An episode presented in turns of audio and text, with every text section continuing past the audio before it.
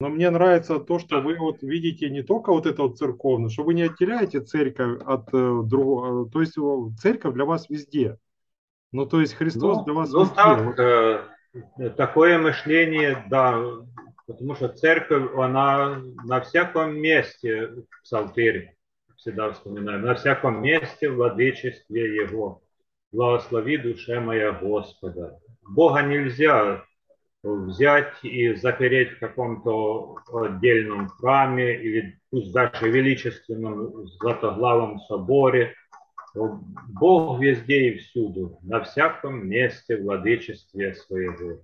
Вот от этого надо и начинать мыслить, я думаю.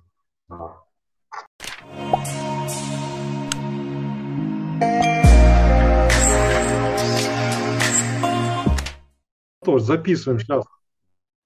Ага, прийнято.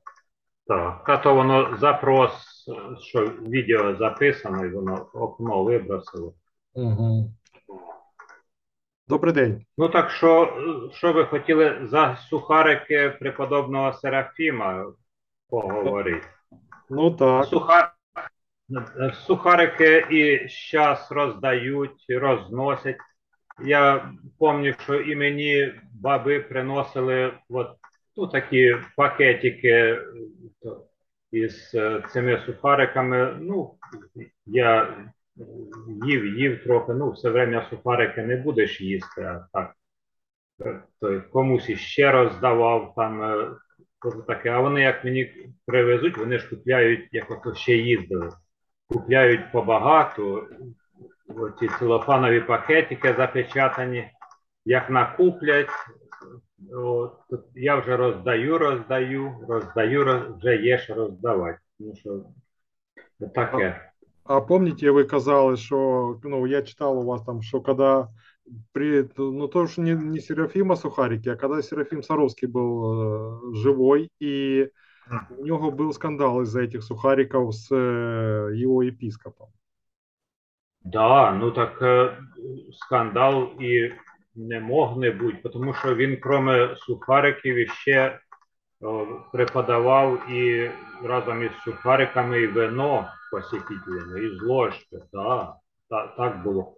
Це така книжиця є о, Тайна святих о, от, Петра Іванова. О, із годи здання 1993.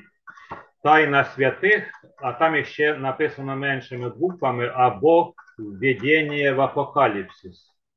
Вона є виложена в інтернеті і доволі таки широко известна, тому що тема святості вона будоражила і завжди буде будоражити. І от я не стільки розкажу, скільки зачитаю, як воно було. Вот, цитирую Петра Иванова. Как рассказано о приезде в Саров митрополита Арсения, в то время еще Тамбовского епископа. Преосвященный Арсений, осмотрев внимательно и подробно все церкви и братские хозяйственные постройки, направился к келье Серафима. Епископ Арсений преподал святому Серафиму совет, что не следовало бы ему посетителям одновременно давать хлеб и вино, чтобы не подумал кто, что таким нелегальным образом он причащает людей. Конечно, этот совет последовал после доноса игумена Нифонта на святого Серафима, что он соблазняет братью такими действиями. Это сохраняется в фондах Мотовилова и еще, помню, какая-то фамилия Мантуров фигурировала там. Но, но, это подчищено, это не вошло в жития святых. И это такая литература, которая... И таким образом Серафим Саровский вот поклонился Арсению, но он ничего ему не сказал, но продолжал преподавать эти сухарики и вот вино. Серафим Саровский был иеромонах, поэтому он э, не то что мог там, ну, так, так ему Дух Святой открывал, ведь он э, Вадим Духом Святым был, и если он даже и преподавал эти сухарики, не думаю, что он бы так утверждал, что это истинное причастие, но какое-то определенное знамение или отцвет причастия в этом усматривался, потому что даже владыка Арсений его предупредил. Я очень хорошо знаю еще один случай. У нас э, за кладбищем доживали ионитки, сестры, последовательницы Иоанна Кронштадтского. В частности, на моей, прямо на моей улице, ну, чуть выше, там 63 э, номер, у меня 31, это 63. И я в 90-е годы, Ефимия умерла в 97 году, а в 80-е годы эти иониты собирались там у нее, иногда человек 20, много собиралось. Ну, добавлялись такие люди, что и вот, э, не иониты, а просто прихожане, которые желали участвовать. И помню, это были, почему назывались они иониты? Они почитатели были праведного Иоанна Кронштадтского. Вот когда закончилась, кончилась революция, они, уже Иоанна Кронштадтского не было давно, но они продолжали ходить, продавать книги. Ну, это длинная история, это отдельная тема будет. Так что меня интересно, на своих этих собраниях Иоанниты еще до канонизации Иоанна Кронштадтского, ну, просили меня служить панихиду по нем. И пелась псальма, так называемая Викант, можно и так назвать его. Ты сподвижник всего рода, тебе слава и привет, как-то так, такие слова. Пусть я как-то выберу это. Но, что самое интересное, перед началом, началом трапезы, готовился обед, это, как правило, после службы все совершалось, раз, раздроблялась э, большая просфора прошилась на много вот таких частицек и заливалось это вином, когором, и таким образом пускалось по кругу, по, по столу, и каждый брал своей ложкой, столовой ложкой по частице этой просфоры, и там сколько уже вина там напитается. Вот такое было. Это не было, как в монастырях совершается чин апанагии, но то, что приносили из церкви большую просфору, похоже было очень на чин апанагии, хотя пелась псальма Иоанну Кронштадтскому. Есть, заметьте, еще не канонизированная. Так что такие случаи можно привести много примеров. И как Анна Ахматова говорила каждом древе распятый Господь, в каждом полосе тело Христово, и молитвы пречистое слово оживит холодеющую грудь. Вот.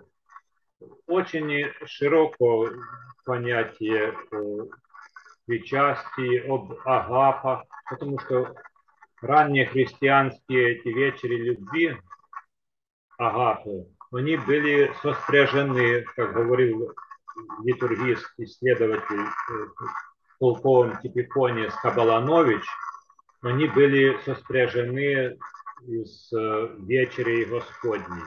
Это еще задолго до того, как появилась э, византийский уже период, кажется, я могу ошибаться, но слово литургия. Тогда у ранних христиан это были вечери Господни и как по деянию апостолы, ежедневно пребывая в храме, преломляли по домам хлеб в веселье и простоте сердца. По домам важный акцент. Ну, естественно, они в храме Иерусалимском не могли. А по домам вот эта мистерия, это первая вечеря Господня, литургия впоследствии, она совершалась вдалеке от каких-то осуждающих, негодующих глаз. Вот так. А потом уже перед византийский период Агапа, вечеря любви, на то были свои причины, что она была отделена от э, вечери Господней, а сама вечеря потом начала называться литургией, и с каждым столетием она все больше и больше сакрализовалась, так, можно сказать. И то, что мы имеем сегодня, сегодня даже никто и не вспоминает, только в Новой Скрижали, такое есть книга, то престол в церкви называется трапезой. А сейчас даже никто не знает, ну, престол, ну, все, а трапеза называлась. Жертвенник это приносилась жертва, хлебы, а престол трапеза.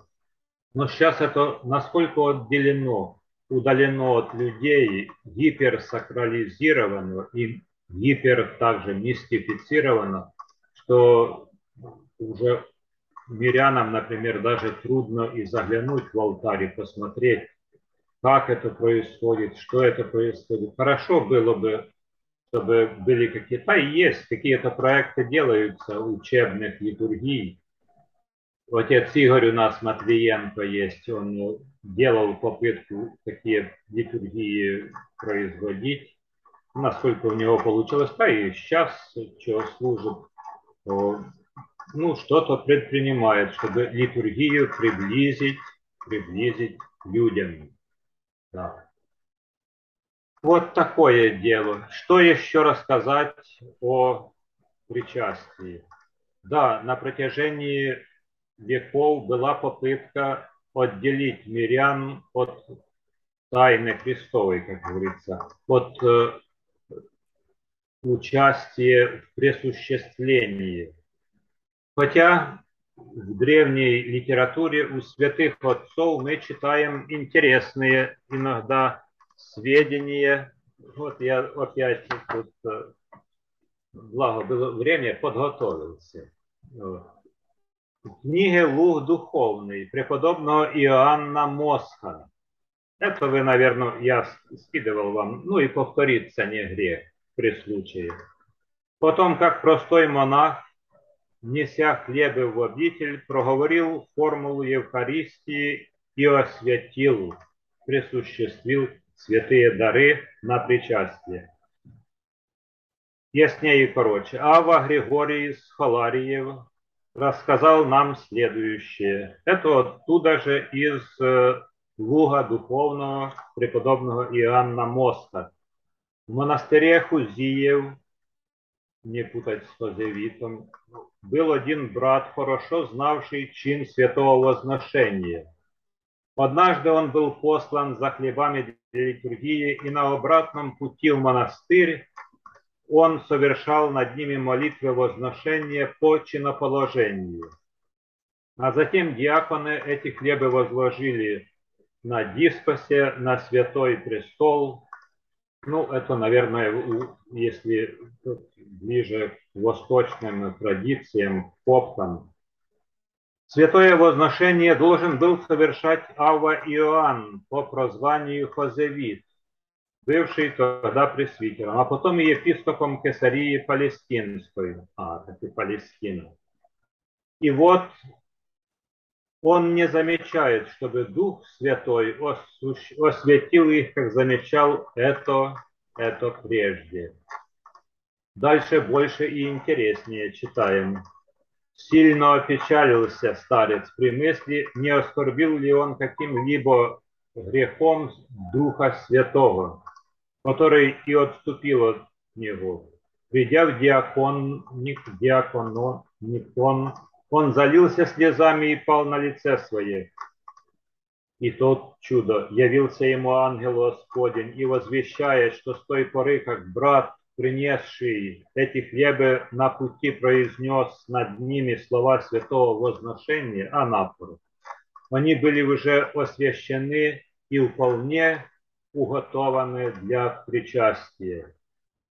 Так что причащай верных, ничтоже сумнящихся. И с того времени старец установил правило, чтобы никто из нерукоположенных не заучивал слов святого возношения, тем более не произносил их, как случается, не разбирая времени и неосвященного места. Это единственный, а может еще у святых отцов найдутся случаи, но очень такой емкий, объемный случай, свидетельствующий о том, что Дух, Духу Святому нельзя приказать, э, через кого и откуда и на кого сходить. Э, Дух дышит где хочет. И такой случай из жизни монастырей, из жизни святых отцов, этому яркое, красноречивое свидетельство и подтверждение. Да. Ну вот такое размышление о том, что все-таки литургия общее дело. Как ее не отделяй от верующих, какими стенами, иконостасами, перегородками не отгораживай, это дело остается общим. Вот я, так. Отче, я помню в этой же книжке, в этой же книжке «Лук духовный» Иоанна Мосха, там описывается случай, это, кстати, первый, самый ближний, самый ранний источник, э, дух духовный, который ну, вот, дошел до наших первых христиан. И там описывается случай, э, что святые дары, то есть причастие, хранилось у прихожан дома, у простых людей. И ничего тут такого зазорного не было. То есть э, это в этой же книге. И я бы хотел вас попросить, помните, вы мне рассказывали, когда вы только начали служить, и к вам приехали женщины и сказали, отец Авакум, дай нам причастие, мы повезем. Помните вы? А, да, Дарья Заборянская, это в каменных потоках. О, ну, это надо отдельную сделать запись и отдельную передачу, потому что тема очень объемная, огромная тема. Да, э, когда наша Крюковская церковь была единственным храмом на три района, считайте, или даже на четыре, то старенький благочинный отец Василий давал, приносили хрустальную рюмочку, вот специально он давал туда частички святых даров, и они уезжали, читали правила по причащению, там собирались бабушки, и, кто, и мужчины еще, кто верующий, и таким образом причащались, опять же таки повторяя деяния апостольские в веселье и простоте сердца. Да. Но это экстраординарные были случаи. Хотя не ровен час мы не знаем, что дальше будет и как будет. Да. Да я не удивлюсь, если такое будет и процветать. В других церквях такое процветает, когда раздают дары, потому что жизнь заставляет тот ковид, война, правда? Где ты можешь послужить? Сейчас только можно выжить. А, еще Феофан Затворник говорил, когда, если кто-то отправляется в путешествие, то надо дать этому человеку с собой запасные дары. Простому человеку, потому что неизвестно, где он будет, как он будет. И э, это нормальное явление получается. Я помню, э, Татьяна Антоновна, псаломщик, псаломщица Макарьевского собора в Полтаве, она еще девушкой начинала служить, регентовать на Павленках. Там такой микрорайон в Полтаве, Павленки есть.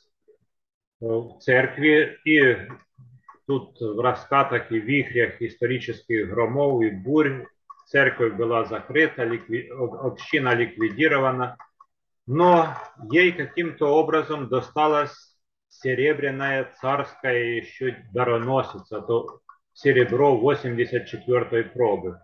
Да. И дароносица с дарами. Вот. И эта дароносица я видел, потому что я ни разу у нее был. Она так и оставалась стоять у нее в доме, как память о церкви, где она служила, где она читала, псаломщицей была, начинала, по крайней мере. Потом она была и в Спасской церкви псаломщиком.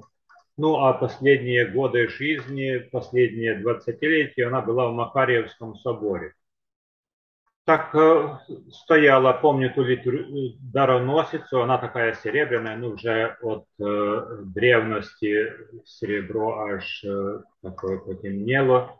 И она говорит, там есть святые дары, ковчежце, и перед дароносицей горела неугасимая лампада. Почему-то никому она не пожелала отдать, или у нее было благословение такое, или приказ, не знаю, это уже я не помню. Но только помню ту дароносицу, перед ней горела невыносимая лампада и освещала эту дароносицу и ковчежица. Помню, помню. Так. Ну, это отдельная передача будет. Я говорю, надо делать много очень Добрый. Отец Авакум, спасибо вам большое, что вы, вот вы мне прям душу согрели сейчас. Я думаю, мы еще встретимся, я еще придумаю тему. Но мне нравится то, что вы вот видите не только вот это вот церковное, что вы не отделяете церковь от э, другого, то есть церковь для вас везде. Ну, то есть Христос ну, для вас ну, везде. Так, э, такое мышление, да, потому что церковь, она на всяком месте в Псалтире всегда вспоминаю, на всяком месте владычестве Его. Благослови душе моя Господа. Бога нельзя взять и запереть в каком-то отдельном храме или пусть даже величественном златоглавом соборе. Бог везде и всюду, на всяком месте владычестве своего. Вот от этого надо и начинать мыслить, я думаю. Спасибо, Оченька, спасибо. Это я считаю, спасибо. как это благословение от вас. И я вам напишу на следующую тему на следующий раз. Дякую. Дай Боже, дай Боже, здоров'ячка. Вечеряємо, вечеряємо. Бо мене тільки посіщали Едуард, тут знакомі мої. Амінь. Отче, все, спасибо. Спасибо.